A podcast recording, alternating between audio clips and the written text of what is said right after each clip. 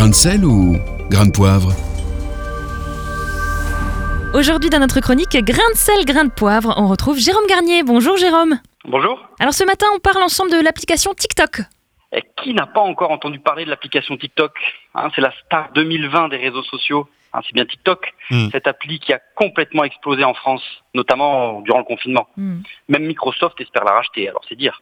Mais quel est le principe, euh, rapidement, de cette application, Jérôme? Narcissisme euh, de notre siècle oblige, il s'agit surtout de se filmer sur une musique pendant quelques secondes. Hein, C'est le principe du montage sur une musique qui fait son succès, notamment auprès de la génération Z, hein, c'est-à-dire des jeunes euh, nés à la fin des années 90. Mais ce qui a attiré votre attention, c'est ce qui s'y passe, n'est-ce pas? Oui, on se dit que c'est bon, c'est bon, c'est sympa, fun de s'envoyer des vidéos de soi, on rit entre amis et puis on passe à autre chose. Mais c'est qu'il y a un mais, à l'image de YouTube ou d'Instagram, il y a de véritables tendances qui en disent long sur notre jeunesse. Influence et manipulation pullulent sur ces réseaux. Quelle est donc cette tendance dont vous vouliez nous parler aujourd'hui?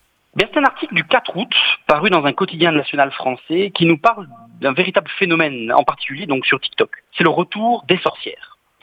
TikTok serait même devenu, selon un média américain, écoutez bien, le refuge de la sorcellerie moderne. Ah bah oui, hein, il faut dépoussiérer tout ça. Il ne s'agit pas de sorcières sur balai, mais de sorcières très modernes, appelées souvent baby witch. Bébé sorcière, c'est quand même plus accrocheur. Mais alors qu'est-ce qu'elles racontent, ces sorcières? Quel est leur profil? Bon, alors il y, a, il y a quelques hommes, mais ce sont véritablement euh, les femmes qui prennent le pouvoir dans cette catégorie.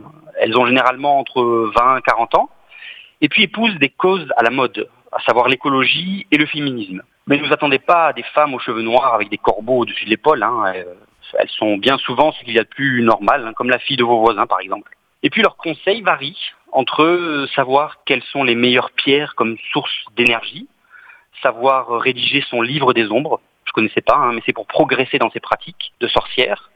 Euh, quelles sont les meilleures recettes pour tel ou tel sort, ou encore savoir bâtir un petit hôtel dans sa chambre.